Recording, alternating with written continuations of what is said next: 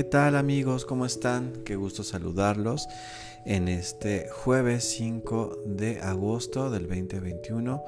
Muy buenos días, muy buenas tardes o muy buenas noches, independientemente de la hora, del lugar y del país donde me escuchas. Eh, yo soy tu amigo Eduardo Licona, psicoterapeuta y pues bueno, como cada lunes y cada jueves aquí estamos en un capítulo nuevo de tu podcast La mirada interior. La verdad es que debo de decir que estoy muy contento. Eh, el podcast pasado de los ausentes emocionales ha tenido mucha repercusión.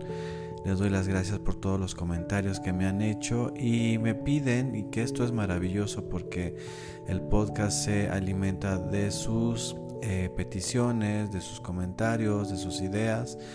Me han dicho que si puedo hacer una segunda parte o que hable sobre las consecuencias que hay cuando tú estás al lado de un o de una ausente emocional y claro que sí, lo vamos a hacer con todo gusto más adelante.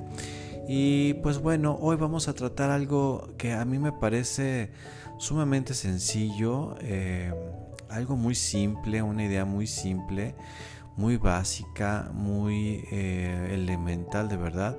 Sin embargo, eh, para muchas, muchas personas les parece algo muy difícil de entender, muy complejo, algo que da miedo, que definitivamente pues atemoriza a las personas, como que no les gusta indagar precisamente en los fondos de su inconsciente, de su vida, de sus decisiones, de sus acciones, de esta parte oscura ¿no? que todos tenemos de nuestros defectos de carácter, de nuestra manera, este, pues a veces compleja, neurótica, negativa, equivocada que tenemos de relacionarnos con los demás, ¿no? Y entonces eh, vamos por la vida precisamente sin hacer esto que es el trabajo interior de lo que se trata el podcast del día de hoy, la importancia de hacer trabajo interior y la diferencia enorme que hace en tu vida el que te observes. Y esto es muy importante porque precisamente quiero aclarar que eh, siempre digo estas palabras, autocrítica, autoobservación, ¿no? Que realmente seas capaz de observarte. Y precisamente es eso, no, no estoy diciendo que alimentemos al juez interno que tenemos dentro de nosotros y que muchas veces ese juez pues no es nada amable, al contrario, ¿verdad? Es un juez muy tirano que está al pendiente del menor defecto, del menor error para que saque esta parte sanguinaria y terrible de, él mismo y de nosotros mismos para juzgarnos, criticarnos y pues realmente hacernos sentir muy mal. No, no apelo a esa parte de nosotros del juez interior. Quiero que pasemos de jueces a ser observadores pero efectivamente observarnos es la única manera de poder realizar cambios en nuestra vida, ¿no? Pero de verdad hay personas que son incapaces de observarse, de tener hasta autocrítica, ¿no? De tener un nivel de conciencia un poquito más elevado para entender que tus palabras, tus acciones, tus decisiones tienen consecuencias para ti mismo, pero definitivamente también tienen consecuencias para todos los que te rodean en todos los ámbitos, desde tu pareja, tu familia, tus hijos, tus compañeros de escuela, tus compañeros de trabajo.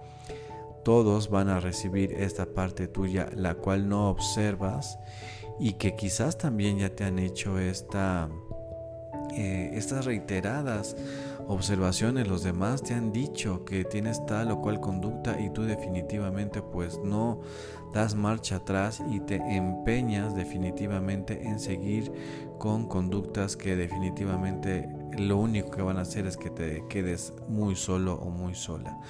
Y entonces yo le digo que es muy básico porque yo eh, finalmente me dedico todos los días hacer un acompañamiento con mis pacientes de esta observación de ellos mismos y veo cómo se van transformando, eh, cómo van eh, creciendo definitivamente y cómo es que todo va mejorando cuando tú te observas, ¿no? Eh, de hecho, yo les digo que la terapia es un proceso de egoísmo inteligente porque tienes que centrarte en ti, tienes que observarte, ponerte en primer lugar en muchos momentos para que entiendas que de esa manera, en el funcionamiento que tú tengas contigo mismo y como persona, es que vas a empezar a funcionar allá afuera mucho mejor en todas las esferas de tu vida, ¿no?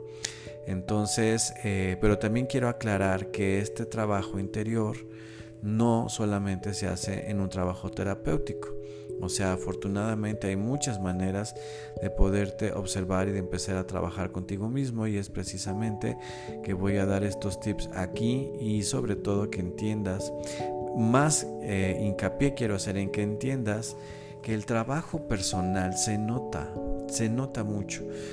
Eh, las personas que han hecho un trabajo personal tienen una manera de conducirse, de conducirse distinta, se nota definitivamente muchísimo en las relaciones interpersonales, porque recuérdense que todo el crecimiento, todo eh, lo positivo, todo lo negativo, toda la sombra, toda la luz que cualquier ser humano tenemos, eh, se va a notar principalmente en las relaciones interpersonales.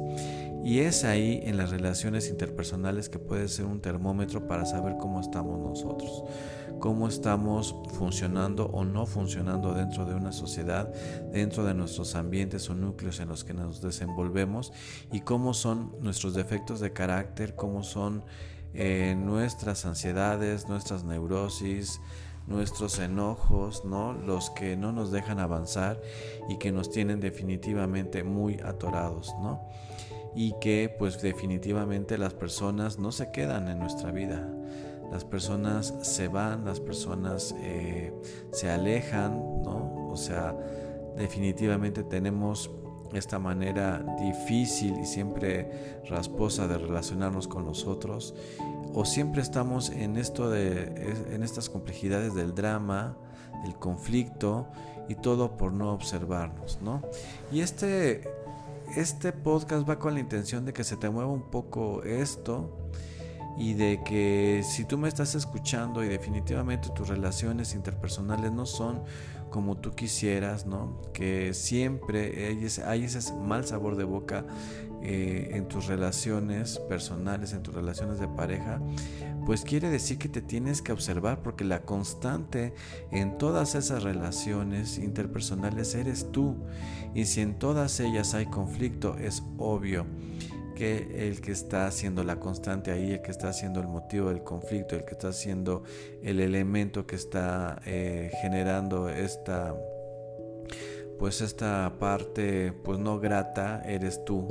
Y precisamente viene con eso, o sea, el primer punto, no tengas miedo de adentrarte a tu personalidad, no tengas miedo de adentrarte a sus defectos, a tu historia, que es ahí donde se gestan muchísimas de estas conductas y que tienes que reconocer que quizás no te dieron la mejor eh, el mejor escenario para que se desarrollara tu inteligencia emocional, que no sabes manejar tus emociones, que no las entiendes, que no las solventas, que estos defectos eh, se te fueron acrecentando, quizás fueron aprendidos y reforzados dentro de tu entorno eh, familiar, de tu entorno de crecimiento, de desarrollo.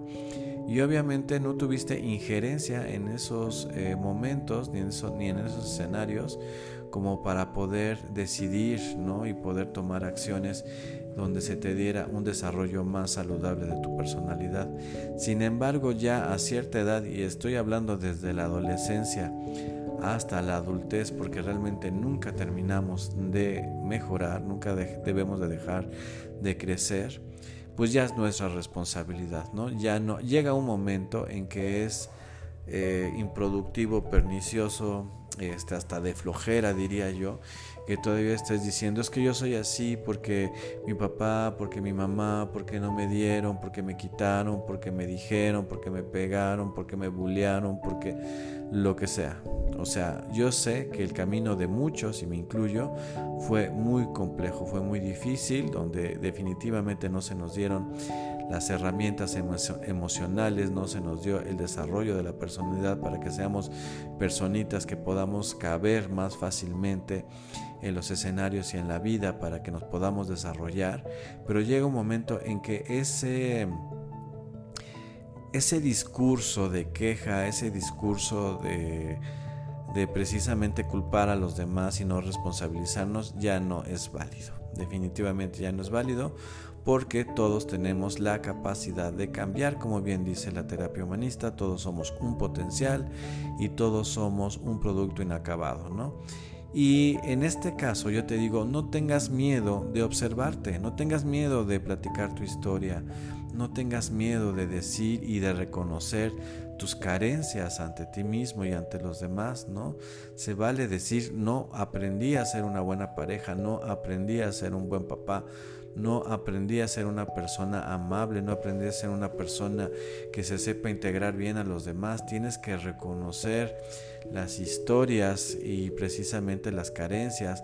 Por ejemplo, si viviste eh, con, una, con padres que fueron ausentes, conflictivos, que estaban muy en su papel de pareja, con todas las complejidades que esto tiene y que los hijos pues eran simplemente como accesorios que estaban ahí en la casa o que definitivamente tuviste carencias económicas donde lo más importante era sobrevivir un día a día y obviamente no se iban a desarrollar en esos eh, en esas situaciones una adecuada autoestima ¿no? Y entonces tienes que reconocer todo eso, si tus padres fueron o uno de tus padres fue alcohólico, si realmente estuviste en medio del drama, del abandono, etcétera, pues obviamente vamos a crecer con muchos defectos en nuestra personalidad que más adelante nos van a marcar mucho en nuestras relaciones interpersonales, pero también en la capacidad de disfrutar la vida. También este sería el segundo punto, ¿no? Que tienes que preguntarte y tienes que ser completamente honesto y honesta de si estás disfrutando la vida y si estás teniendo la vida que te hubiera gustado. Si eres esa persona que en algún momento estoy seguro pasó por tu mente que podías ser y que podrías lograr. Entonces, quizás no has desarrollado ese potencial precisamente porque no te observas, porque no eres capaz de reconocer esto. Y tú me podrás decir, es que ¿para qué rascarle en esas partes del pasado tan dolorosas si hoy ya tengo 20, 30, 40 años? ¿Cómo puedo hacer? ¿No? ¿O para qué hacer eso? Si es doloroso, si es volver a recordar, si todavía eso me duele, si todavía tengo que ir a arreglar cosas, ¿no? Con mis padres pendientes que tengo ahí. Bueno, eh, precisamente es una parte en la que sí es doloroso y en la que a lo mejor tenemos que decir, ok, o sea, qué, triste fue y cómo me hubiera gustado que el escenario hubiera sido distinto, pero el primer paso es reconocerlo, como en toda recuperación. En primer lugar está siempre el reconocimiento de, en este caso, el problema que estamos teniendo de nuestra neurosis eh, precisamente y de decir no se nos desarrolló, no me desarrollé como yo hubiera, me hubiera gustado o no me desarrollé de una forma sana que, que me permita disfrutar la vida y caber en este mundo de manera más sencilla, ¿no? Entonces no hay que tenerle miedo definitivamente, sí hay que rascarle esa parte para que haya comprensión precisamente de tu historia, de tu escenario, de lo que que encuentres la explicación y la lógica de esto.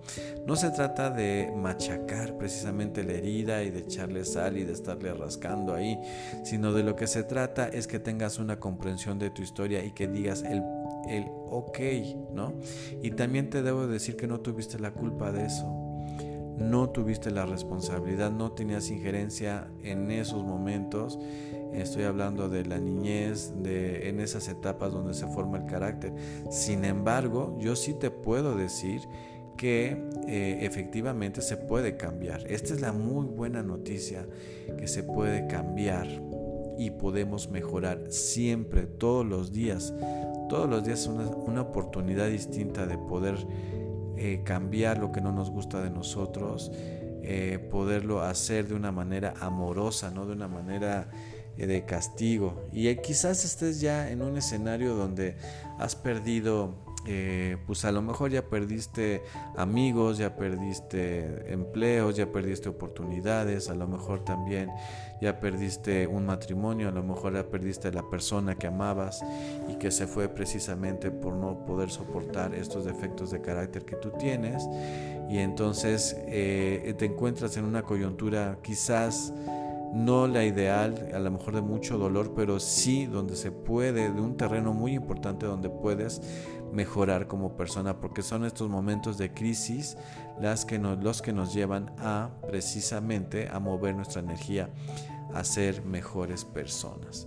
¿Qué te digo yo? Nunca dejes un día, un día, este es un consejo que yo te doy y que finalmente a mí me ha funcionado muchísimo y también a, mis pacientes es que no pase un solo día en que no hagas algo por ti de manera positiva.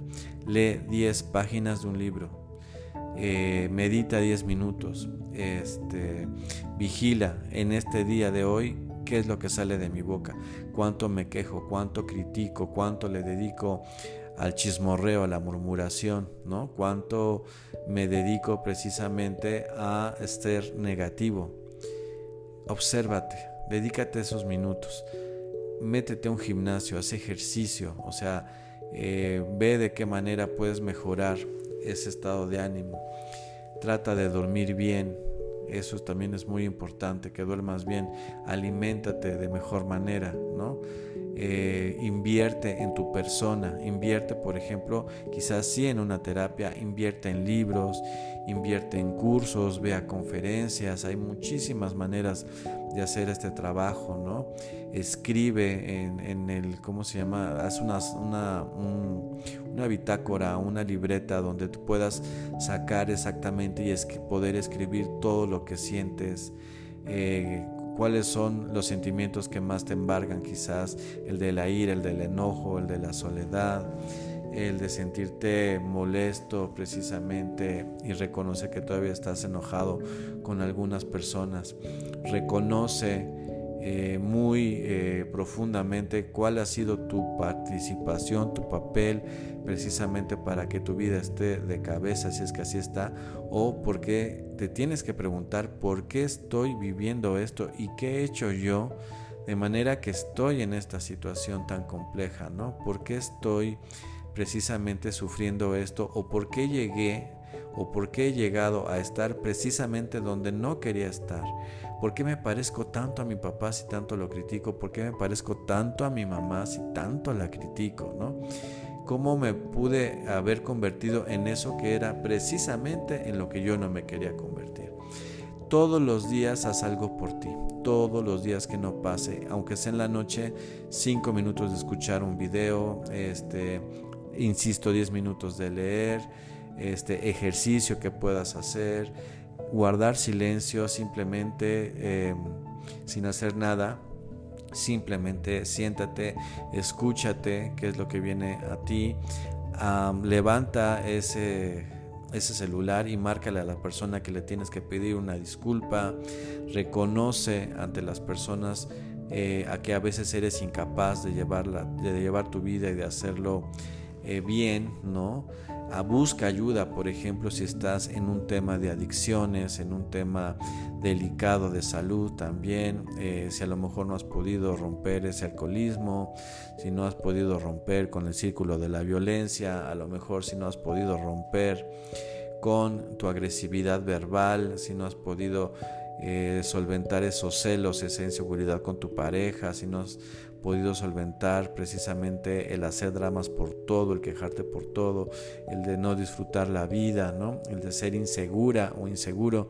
Todo eso reconócelo y trabájalo todos los días, pero de verdad, no dejes pasar un día sin que hagas algo por tu crecimiento personal. A mí me ayuda muchísimo, todos los días lo hago y también te va a servir a ti, yo sé lo que te digo. Bueno, pues trabaja todos los días por ti, haz trabajo interior, se va a notar en tu vida, se va a notar en tus relaciones, se va a notar en tu felicidad y créeme que es una de las mejores inversiones que puedes hacer. Yo con esto me despido, soy tu amigo Eduardo Licona, recuerda que me encuentras en Instagram como ed-licona, en Facebook como Ed Licona y en TikTok como ed-licona-psicólogo. Te mando un abrazo de luz y nos escuchamos a la próxima.